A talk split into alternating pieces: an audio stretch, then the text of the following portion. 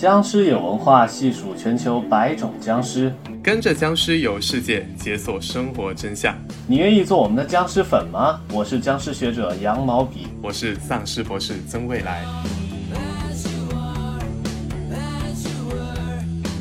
那上期节目我们请到了这个巫毒教母男爵兔，给我们分享了很多这个非洲早期的丧尸的来源，这个巫毒教的一些有趣的特质，然后也介绍了我们可以在外国的这个视频网站上看到一些尼日利亚诺莱乌的丧尸电影。哎，羊毛笔，你有去看吗？有啊，我还真从那个不存在的网站上搜了几个尼日利亚的丧尸电影来看。看完之后啊，内心五味杂陈。也跟听众朋友们分享一下呗，你的直观感受，剧情啊，视听语言啊，导演水平啊，编剧构作啊，有什么值得分享的地方吗？就整体来看啊，我觉得这个 Nollywood Zombie，那就是我觉得 B 站 UP 主的水平吧，可能还不如朱一蛋这样的精心编排。就有一个大概十五分钟片长叫 Nollywood Zombie 的这么一个短片。呃，一句话描述说，如果丧尸到来，我们应该怎么生存？结果万万没想到的是，一群丧尸没头没尾的追逐了那个男主角之后，跑到男主角他们家，热情的吃起了男主角他们家的某种淀粉状的食物，一边吃一边一边说，从来没有吃过这么好吃的东西。他还问男主角家要水啊，又给了他点水。他说好，今天我不吃人，就吃点。面粉和水吧，大概就是这么无厘头的奇怪的故事，听起来像那种快手的小短剧，呃，差不多，但是还没有快手好笑吧？我觉得。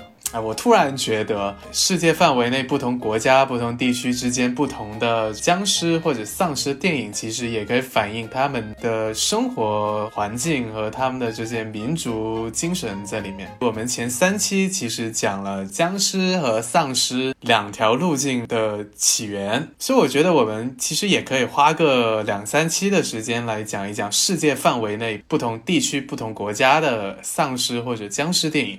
那要说起这个话题的话，不得不提一下乔治·罗梅罗吧，因为他首先就定义了什么是丧尸，什么是僵尸。我觉得他的片子其实给了大家一个样板，就是说，哎，这是丧尸电影应该有的样子，大家就可以在自己的国家展开类似相关的尝试。起个名字吧，我们这个新的企划叫什么？那就叫世界丧尸电影走马观花，怎么样？那世界丧尸电影走马观花的第一站，我们还是从美国的这个丧尸电影之父罗梅罗开始讲起。说起这个丧尸研究啊，就不得不谈一下这个最经典的罗梅罗的这个《活死人之夜》嘛。它可能不是咱们所知的最早的僵尸电影，但是它的开创性。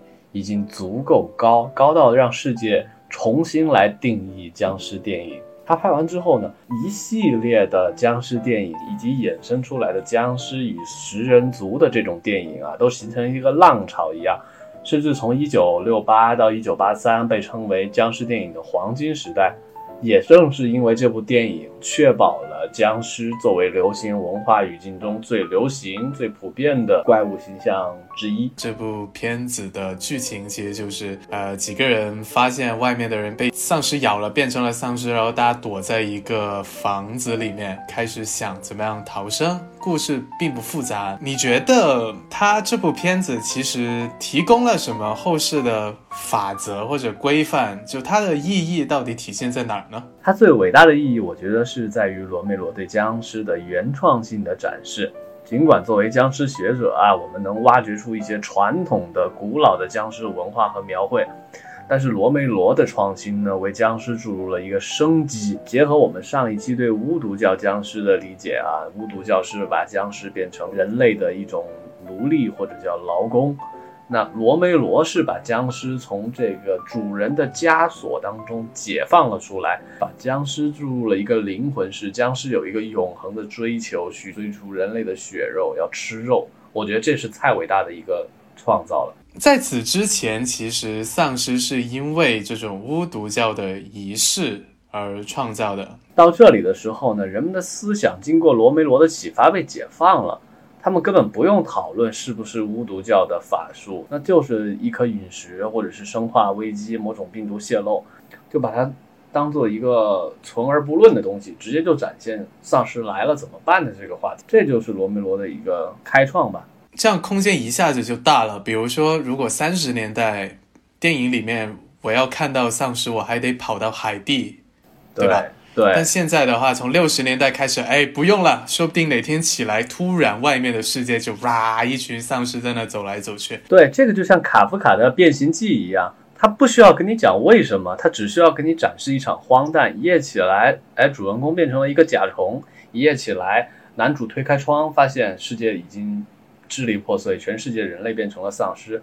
这样的一种诡谲的想象力，直接很大幅度的扩展了电影创作的空间和这些文学作品的解释性吧。我们不去问电影里面的丧尸是怎么产生的，但是我们需要去问为什么。在六十年代开始有了这样的作品，美国到底怎么了？美国当时的政治、经济、文化等等背景都可能是对，呃，文学创作者或者影视创作者启发的一个来源。比如说当时的越战，是吧？美国大兵大量的在东南亚的牺牲，那可能引发了他们对生命的一些思考：我应不应该打仗？我的生命应不应该这样挥霍？比如说六十年代经济的一次繁荣和当时马上到七十年代初的通货膨胀，又引发了人们对消费主义的思考。比如说，我们会看到在罗梅罗的那个《活死人》三部曲当中，第二部僵尸死了之后，还会回到一个购物商场去进攻购物商场的人类，这个有点细思恐极啊。对，那是不是人们成了一种消费主义的？工具或者被消费主义洗脑之后，哪怕你死亡，都还会残存着生前要去买买买的这么一个动力。这些可能都是在当时的时空背景下，引发创作者对生死这个主题重新构想的一个可能。七八年的这个三部曲的第二部《活死人黎明》是我非常喜欢的一部片子。就讲的是，就城市突然就沦陷了嘛，然后主人公躲到了一个大型的购物中心里面，在这里和丧尸们打了起来。但是其实比丧尸更可怕的，似乎是这种橱窗里的各种商品吧，他们似乎比丧尸更恐怖，直接把你的灵魂都拿走了。然后在六十年代，其实有很多社会运动嘛，从文化角度，比如。女权运动啊，性解放运动啊，各种反战的运动啊，其实都造成了这样的一个丧尸电影类型片开创的土壤。就你看《活死人之夜》里面，它的角色分布已经有大女主，有这个黑人，有中产的一家三口等等等等。其实我们看《活死人之夜》《活死人黎明》，包括一九八五年三部曲的续集，其实我们关注的不应该只是它的丧尸本身。而而是应该看看它的文化背景。对，当时的丧尸为何会出现，它一定是跟当时的时代背景有关的。像古巴导弹危机啊，美苏争霸这么一个冷战格局下，人们会出现很多关于核弹毁灭世界的这种想象吧。比如说像奇爱博士啊，诸如此类的，就这样的思考也当时会是一个社会上比较显现的一种思潮。再包括提到的消费主义也好。对战争的一些构想也好，等等等等。对，带着这个问题，我们就要开始我们的走马观花之旅了。好，在出发之前，我们先定一个路径吧。那先从最近的聊起嘛。今天我们就定第一站是亚洲僵尸大打卡。亚洲的丧尸或者僵尸电影，其实它是两条路径共同生成的，就是一方面受到八十年代香港电影的影响，另外一方面也受到这个。六十到八十年代的美国的丧尸片的影响，还是先讲中国吧。内地有吗？在网大里面还是能看到很多丧尸僵尸片，但在比如说八十年代，我其实没找到。哎，就八十年代基本都是这种现实经验的一些国产电影，有很有科幻片，像。霹雳贝贝是吧？我们小时候看的，还有一些什么男人的世界啊，什么珊瑚岛上的死光啊，这些都是很前卫的、很有想象力的科幻电影。但好像确实没有怎么提到这种僵尸或者丧尸。它直接原因是因为什么？大家没有拍僵尸呢？是广电总局不允许吗？当时按理说是什么都能拍，也不能说。跟外界没有接轨，因为其实也会有引进很多西方的电影。我只能说这应该是一个巧合吧，就是有一些这种冤鬼索命啊、湘西赶尸啊这种，但是碰巧他们都没拍好，或者主流的导演并没有关注到这一部分。港台地区八九十年代的僵尸电影可多了，先说一下我们之前也提到的这个。僵尸先生其实整个系列一共有六部吧，就是都是刘关伟导的，然后这个林正英演的，一共有六部。一九八六年的《僵尸家族》，一九八七年的《灵幻先生》，一九八九年的《一眉道长》，一九九零年的《驱魔警察》，还有一九九二年的新僵尸先生。林正英老师，哎，就英年早逝吧，太可惜了。我觉得其实可以不断的贡献出很好的作品。那这六部曲看下来，其实它有一个很强的发展脉络。比如说僵尸先生，他就我们之前也提到，他制定了很多打僵尸的规则，然后也对僵尸的形象有一个刻画。作为一个奇观电影，他就火了。那在第二部里面，其实有意识的去加入了一些感情元素，然后再到下一部《灵幻先生》里面呢，好像讲的又不是僵尸，它是一个鬼片。第四部的对手是这个教堂里面所谓的西洋僵尸，我个人会理解为它其实是在扩大僵尸的语义。驱魔警察它就是一部警匪片，就是僵尸电影，它是一个自己生成，然后自己不断进步的这么一个东西，不会有这么清晰的一个发展脉络。香港地区拍摄的这一系列我们耳熟能详的僵尸电视剧也好，电影也好。它往往还是取材于中国传统的僵尸形象，而不是罗梅罗定义的丧尸。它跟那种西方的不讨论由来、只渲染恐怖的那些故事，还是。不是一类。我们第一期其实也提到，当我们谈到香港丧尸电影的时候，我们可能呃僵尸电影的时候，我们可能在谈一部僵尸片，可能在谈一部丧尸片，也可能在谈一部吸血鬼片。吸血鬼片，比如说我们之前也提到的《我和僵尸有个约会》啊，包括《千机变》啊，这种其实都是披着僵尸外衣的吸血鬼电影。那我在理解你描述的这个香港僵尸电影的发展史，它本身也是香港电影人在认识和认知香僵尸这个形象的过程当中逐渐丰富的一个历程吧。后面其实也没有认清，就对于 香港人来说，他们都叫僵尸，对。其实叫什么不重要，重要的是我们怎么看待它，就不要种族歧视嘛。毕竟关于香港，大家都还有很多想说想聊的。像我很喜欢那部麦浚龙的僵尸，我认为它是二十一世纪中国电影人可能拍出最好的僵尸片。但是今天呢，我们先忍痛先放一放。那除了香港，台湾呢那边有什么样的发展？台湾其实也有一个类似的系列，也是六部。第一部叫《僵尸小子》。僵尸小子其实他最初的构想就是觉得，哦，香港拍了一个还不错的系列，我们也尝试着去拍一个僵尸片吧。结果发现很受欢迎，但受欢迎的点在于它有一个很可爱的小女孩，叫刘志瑜，可能大家都非常喜欢这个打僵尸的小女孩，所以一下子变得家喻户晓。那这个僵尸小子系列呢？有两部是值得说明一下的。第一部是一九八七年的《哈罗僵尸》，在日本非常受欢迎，在日本改编成了一个叫《来来僵尸》的一个系列剧集，呃，日文应该是《来来 Kyun 西子》。然后到第五部，一九八九年的《立体骑兵》，其实是台湾地区首部三 D 电影，但具体来说，当然没有香港的《僵尸先生》系列那么火。但是香港地区和台湾地区八九十年代的这一系列作品还是发散出去了，让海外很多人感受到了中国僵尸的魅力。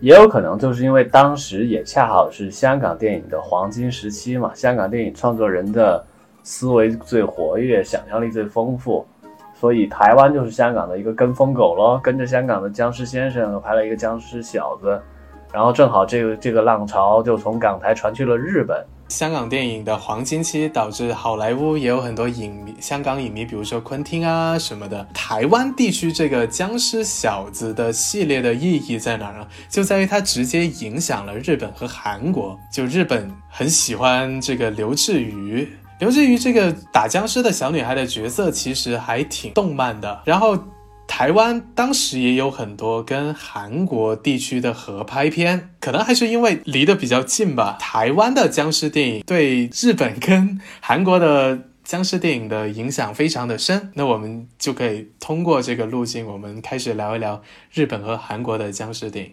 我觉得一碰到日本的丧尸啊，我就心里一颤。日本真的是全世界丧尸文化的一个重镇啊！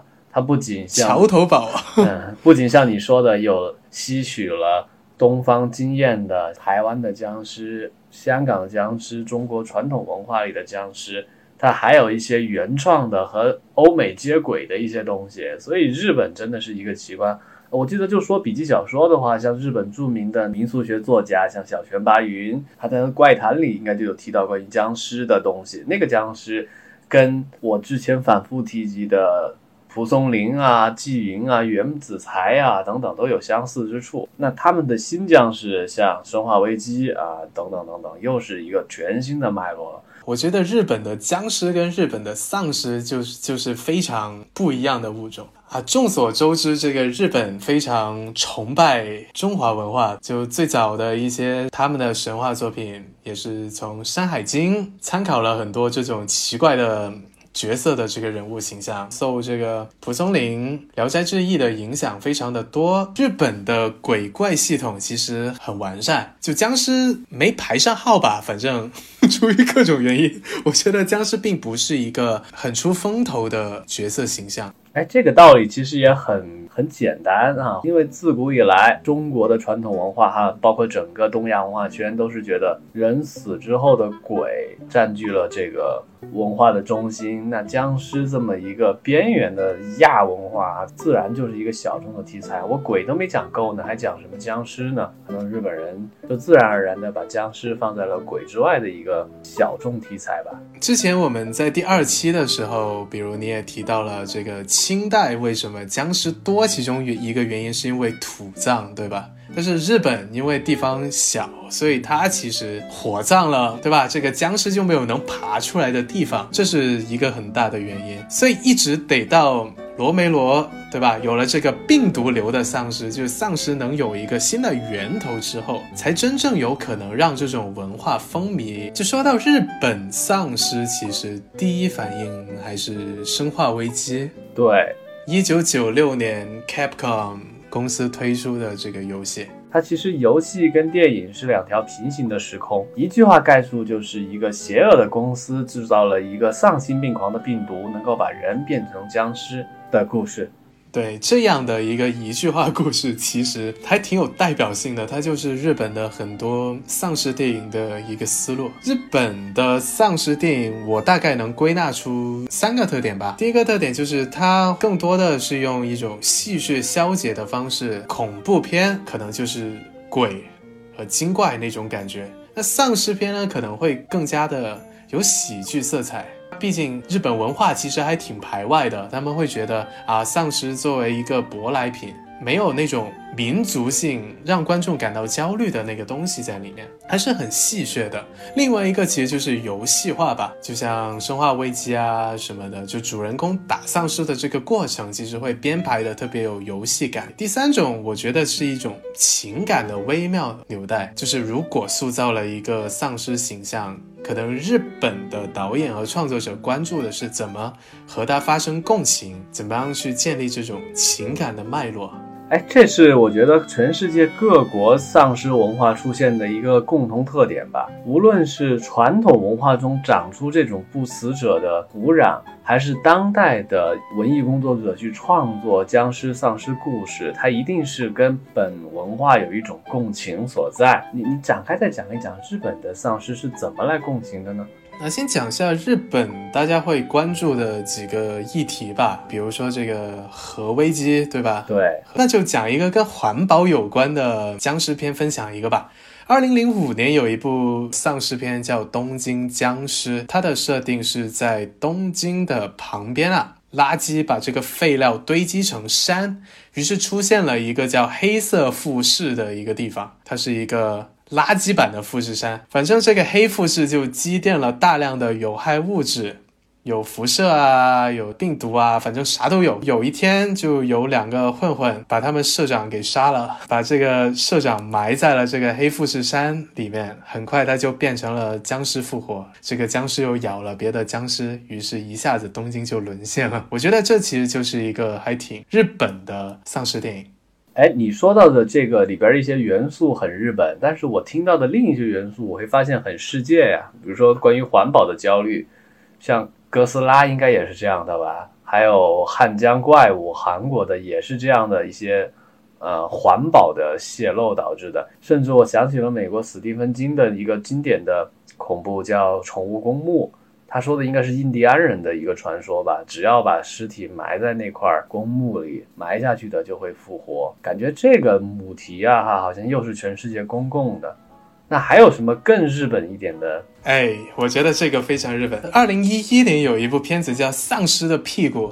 它讲的是一群俊男美女到树林里面去钓鱼、去野餐，然后突然发现这个鱼里面有一种微妙的寄生虫。他们在上厕所的时候就遭到了丧尸的攻击。然后附近住着一个博士，非常俗套的是，这个博士其实就是这种寄生虫和这种丧尸的一个制造者。日本感体现在什么地方呢？就是这部电影里面的丧尸啊，跟我们想象的僵尸或者想象的这种就是脸烂的差不多的这。种美国丧尸都不一样，它是一个身体趴下、弯腰、拿屁股对着你，头在屁股底下这么看着你，手跟脚一起在走的这么一个形象，就一个想象不太出来。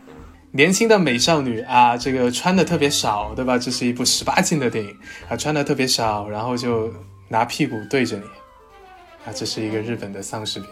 我觉得听你这么一说，它还挺日本的，就非常有一种邪点的气息，而且这个邪点呢又偏向于低俗跟恶搞。哎，这是不是我对日本电影的一种偏见？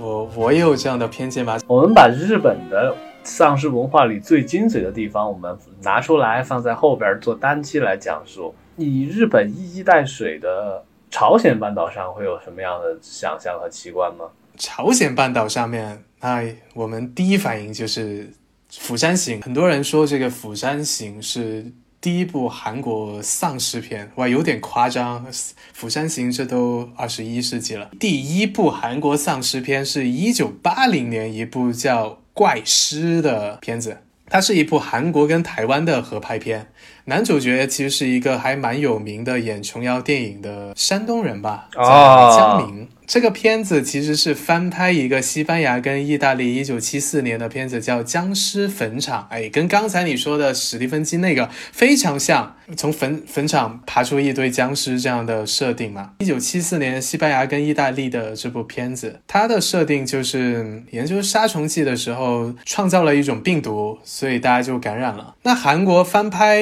沿用了完全一样的故事，唯一的差别就在于僵尸是双手向前伸的，哎，也没有。有一跳一跳，但往前伸过来想掐你脖子的这么一个丧尸的形象，这显然是受到香港电影的影响。它是一个罗梅罗式的故事，又沿用了这个香港电影的僵尸形象。这是最早的韩国电影，还有吗？有哎，在八十年代有很多中韩合拍的香港僵尸片，主要还是韩国跟台湾地区合拍的。比如说，一九八八年的《僵尸训练营》，描述了一个训练僵尸的机构，啊对手是一群小聪明、喜欢折磨僵尸的一群道士。僵尸是好人，道士是捣乱的，然后整个氛围跟军训会有点像吧。那这些韩国的僵尸片，它的特点是娱乐性更强，跟《釜山行》什么的不一样。因为《釜山行》它是一部社会批判意义很强的片子嘛。但是在八十年代的这些韩国僵尸片里面啊，图个乐，大家看了看奇观，对白里面有大量的包袱，是这样的片子。哎，那从纯消遣性质的人们在恐怖当中获得愉悦的这种僵尸片，再到。《釜山行》，他们两个之间，我感觉还挺跳跃的。他们有什么样的原因或者逻辑机制，是让他们一下子啊从消遣变成了批判现实呢？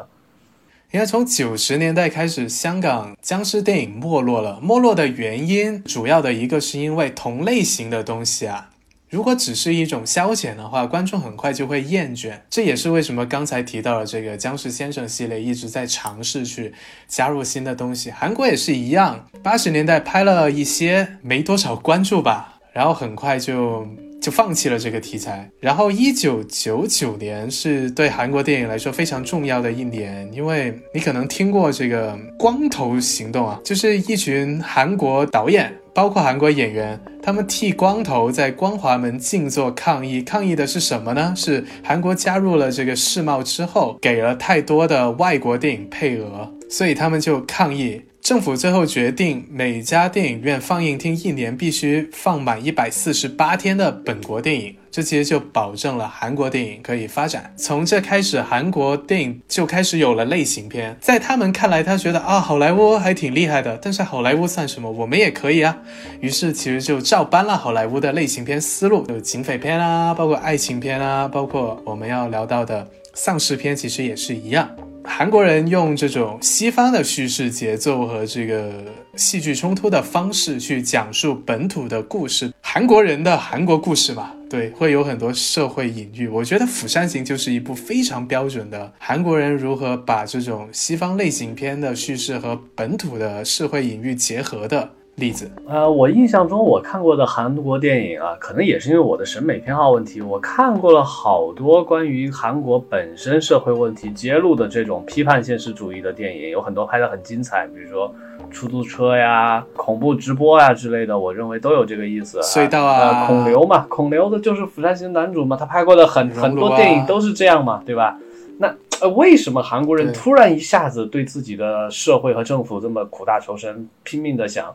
拍这种现实主义题材的电影呢，也没有突然吧。韩国没多大嘛，朝鲜半岛就这么点地方，他们要努力的迎头赶上欧美的国家，他们必须要快速的学习，快速的成长，在成长的过程中还要保持自己的东西。更重要的是，他们政府其实也比较支持他们这么拍，所以相当于是政府鼓励创作者来批判政府。这个跟我打我自己有什么区别呢？他为什么政府要这样呢？韩国政府这个问题，我觉得其实还挺挺有意思的。就你简单来说，我们浅层的分析，可能就会觉得啊，政府这是勇于面对、为人民负责的这个行径，对吧？欢迎大家拍我们遇到了什么问题，像熔炉啊，暴露了一个问题，我们也接受，我们就改，对吧？还很多韩国电影其实都改变了韩国的法律。再往深层次想。我其实又意识到了一个这个问题，比如说《寄生虫》去年拿到了奥斯卡，它是一部探讨社会贫富分化的这么一个电影，对贫贫富分化的这个阶层预言。但是仔细想想，它并不是一部这种左翼电影，它是一部商业片，它是富人拍给富人看的。这种奥斯卡的评委也是富人，喜欢它的大部分也是这种美国的中产阶级的观众。突然，其实就会有一种，哎，这是不是一种又当又立的感觉？你能理解吗？我能理解，对啊，就是对我讲的是穷人的故事，但其实我也不是穷人，看这部片子的也不是穷人，给大家评奖的也不是穷人，就很微妙，很复杂。我们还是回到丧尸。我举一个例子吧，就是《釜山行》怎么把这种社会隐喻投放到一部商业类型的僵尸片里面啊？比如有岁月号事件，牺牲了很多高中生，有很多。影评提到了这一点，在《釜山行》里面就有一个把高中生推到了丧尸，为了自己逃跑这么一个行为，很多人就指出了这其实是对在岁月号事件牺牲的高中生的一种表现吧，就是表现出对政府的不满吧。那听起来啊，哈，韩国电影界有一种一贯的批判现实主义的传统，那这种传统被运用到僵尸这个类型片上。啊，拍出了这么一个奇观。刚才说到《世越号》的这么一个，好像也是一个精彩的灾难片吧？哈，我印象中是讲一船高中生都因为政府的某些决策，然后这个决策背后呢，带着一些民众对政府阴谋论的想象，这么一个殉难的故事。哎，不知道你还记不记得啊？就有一场戏是有一个角色跟就已经上了釜山号了，跟乘务员举报说：“哎，那边洗手间有一个奇怪的人。”他并没有看到洗手间里的丧尸，他说的是另外一个洗手间，就那边的一个流浪汉。但好像大家用同样的方式去看待流浪汉，就觉得啊，流浪汉跟丧尸一样是一个这种危险的、有害的人。我觉得这个也有非常强的隐喻或者说名誉的色彩在里面了。就《釜山行》的那个动画，就是它的一个像前作的一个东西，《首尔站》。首尔站的开篇。就丧尸还没出来，然后大家在街上聊这个社会福利问题，会看到街上都是那种租房啊、各种招聘信息啊什么的。认真看你会发现，在《釜山行》包括韩国的其他类型片的各个角落、各个细节里面，都表现着不知真假的对当下的一种批判和不满和反思吧。哎，这种对政府阴谋论的反思，应该不限于韩国，在世界各国都有一定的呈现。那韩国可能对这方面特别的有强烈的共情，是吧？啊，像他们对梳理韩国的这么一个独立建国史啊，一直他们的政治就一团糟的这么一个混乱啊，又有拨乱反正的历程。你你看这个一一一带水的日本，日本的批判性也有啊，菊与刀啊这种就讲他们这种大和精武士道精神的这些书籍、电影作品非常的多。但是他们并没有把这种丧尸类型片变成一个他们去表述自己政治立场啊或者反思的一个渠道。这可能也是因为两国不同的政治环境有别吧。一个国家的政治长期是混乱，经常出现反复，而一个国家的政治局面呢相对稳定。所以对待批判现实主义题材来的电影来看呢，就有截然不同的一个打算。我印象中，韩国电影是总要去讲他们的政治问题。在在一定程度上，像《釜山行》其实应该跟隧道啊，应该跟恐怖直播啊一起归纳进一类新的多元的批判现实主义吧。反而丧尸就是一个工具人，但是王国又很有意思，因为《釜山行》是韩国人拍的，但是王国其实它的策划上它是奈飞主导，就是西方世界主导的。你作为观众，你有感受到差别吗？我非常喜欢《王国》这部作品，我甚至觉得它比《长安十二时辰》好看得多。《王国》应该讲的是李氏朝鲜的一些故事吧？那在李氏朝鲜时代，他们内部宫廷斗争的一个争权夺利现象，跟丧失的这么一个一个封建王朝陷入内部矛盾的过程当中，又面临了一场外部灾灾难。那这个权力当中的各方如何来平衡这场灾难？其实我把它当成一个宫廷政治剧。如果要把丧尸剥离开去找一个对标的话，我可能会跟比如说大明王朝一五六六，或者是什么雍正王朝正斋这样的一个题材用来去做对比。只是它加上了一个更酷、更流行的丧尸符号，会让我觉得眼前一亮。那故事的背景我简单给大家讲述一下啊，就是 在李氏朝鲜有一个深受皇帝喜爱的这么一个皇子，但是呢，他不被权臣所喜爱。权臣呢把持了朝政，然后权臣的女儿呢，当然就是这么一个深受皇帝喜爱的皇妃了，也是一个奸妃啊。皇帝快要死了，皇帝病危啊，这个时候就是经典的夺嫡的桥段嘛。那个皇妃她怀着一个龙种，权臣跟皇妃就商量，我们要把老皇帝续命，续到我的这个新皇子诞生，续命就续成了一个僵尸。这个僵尸不是在农村，不是在坟场里出现的，僵尸就是皇帝本人，这就是王国的故事。看似在讲僵尸，其实讲的还是社会问题。对，这里边僵尸就很显然是一个隐喻，僵尸是被权臣和皇妃所操控的，很明显能让我们想到中国古代的很多桥段，比如说。秦始皇驾崩之后，啊，赵高把持朝政，立了秦二世，而把公子扶苏做掉。我们来对应到韩国的王国里，会发现，哎，有那么一点味道啊。但是后面会发现，王国的剧情有一些神反转，呃，甚至包括那个皇妃根本就没有怀孕这回事儿。一切都是假的。哎，剧透了，剧透了，剧透了，剧透了。那亚洲其他国家还有什么样呢？比如东南亚，哎，我还真找到了泰国的丧尸片，就是丧尸片在泰国遇到的阻碍远胜于日本。你看泰国的恐怖片基本是世界类型片创作，丧尸就更难融入了。大家已经习惯了跟他们本民族的这种佛啊，这种。小鬼啊，这种的恐怖点，你一个丧尸摆在那里，其实真的没有那么恐怖。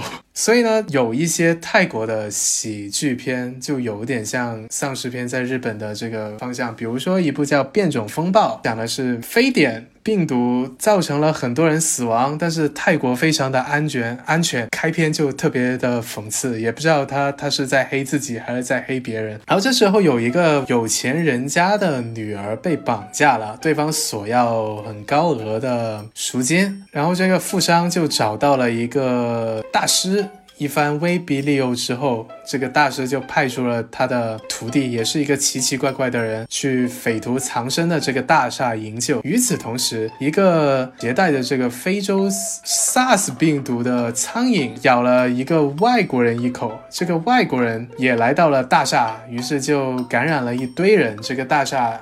哎，就变成了这个活死人黎明的这个套路。这部片子奇怪的地方在于，它有很多神奇道具，比如说它有一个用电池的光剑，就像星球大战那种，你可以用来砍僵尸。比如说它有一个遥控器，在剧情不知道怎么发展的时候，男主角突然按了暂停，然后就说：“你看，电影都这样。” 非非常消极的一种处理电影的方式。而且它其实也有很多泰国元素，比如说。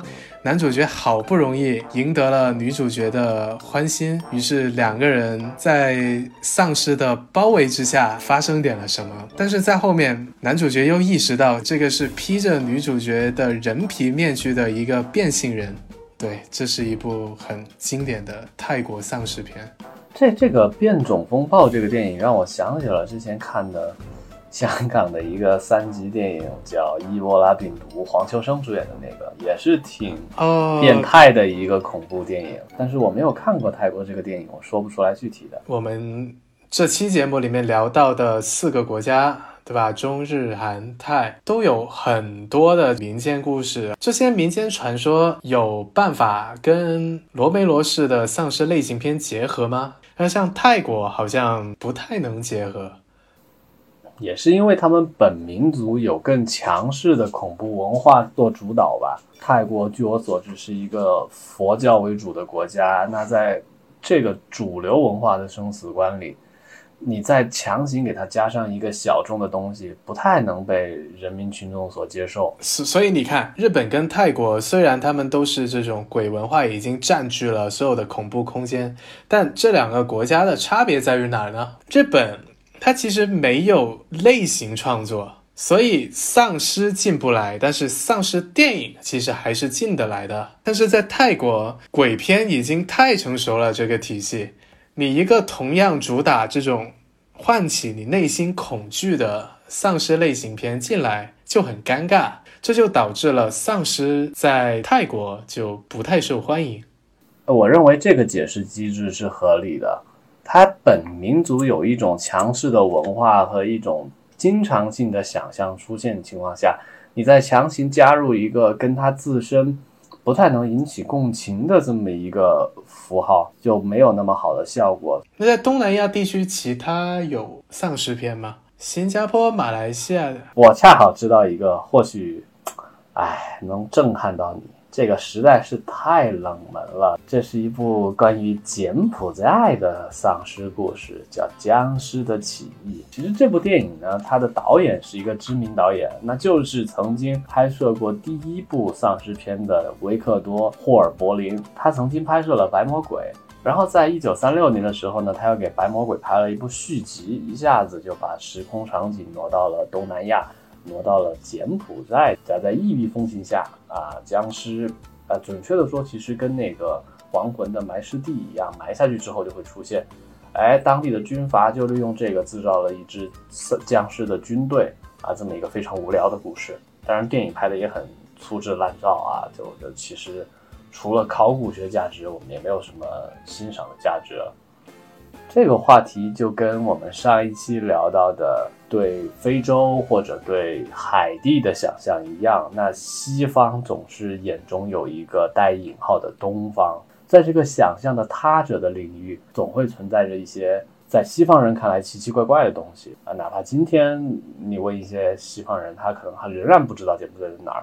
你看他的出发点本来就不对啊，因为。搬到海地是因为海地确实有巫毒教从非洲过来的这些巫毒教信徒啊。但是柬埔寨这个地方，我觉得可能没有土生土长的有迹可循的丧尸。我印象中，所以他就糊了。我印象中，关于柬埔寨的这种冒险故事还有吧，比如说最著名的一部，那就是古墓丽影的劳拉了。可以把这个电影归到一类吧，都是西方人对东方这种诡异神秘的想象。对，柬埔寨的地理环境有这个得天独厚的优势，特别能寄托这种西方人的东方想象。那可能整个东南亚来说，都是僵尸文化未来可能蓬勃发展的。个市场吧。那我们今天的时间其实也差不多了。我们下周我们可能会去更远的地方追寻丧尸的踪迹。接下来我们还会把这个日本这样的地方作为一个专题给大家进行讲述。那亚洲呢，显然是挂一漏万了嘛。还有像印度这么一个也有十多亿人口的文化灿烂的古国，它也有自己独特的一些僵尸和丧尸的形态。我觉得这个都在我们后边再来专题讲解吧。你知道上上个月五月份的时候，奈飞新的印度丧尸片上线了吗？啊，我有关注，但是还没有打开。好看吗？哎，我刚看了两集，我觉得等我再看两集，我们下周可以讲一讲奈飞的全球丧尸布局王国。我们下期也会讲到这个起尸鬼。还有包括在上期节目我们就提到过的这个死亡巴西版死亡片场，这都是在奈飞的布局计划里面。那为什么奈飞选择了这三个国家和地区呢？我们接下来的全球走马观花之旅会继续告诉大家谜底。好，今天就先到这里吧，拜拜，拜拜。